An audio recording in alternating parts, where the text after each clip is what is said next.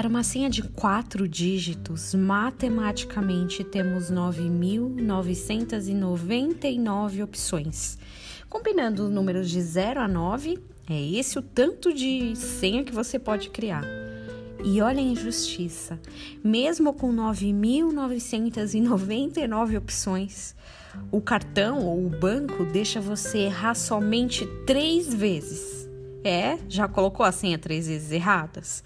Tá bom, eu sei, é uma questão de segurança. O banco nos limita para proteger nosso dinheiro mesmo, proteger que sejamos roubados por aí, ou que algum espertalhão use o nosso cartão. Se houvessem mais chances, claro, estaríamos até mais expostos. Mais uma chance. Muitas vezes é isso tudo que pedimos.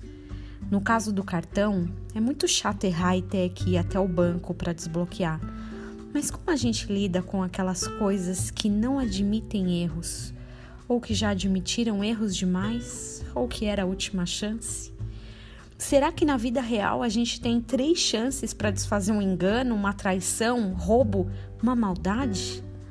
Olha, pensando por esse ângulo, o banco está sendo até bonzinho em dar três tentativas, né?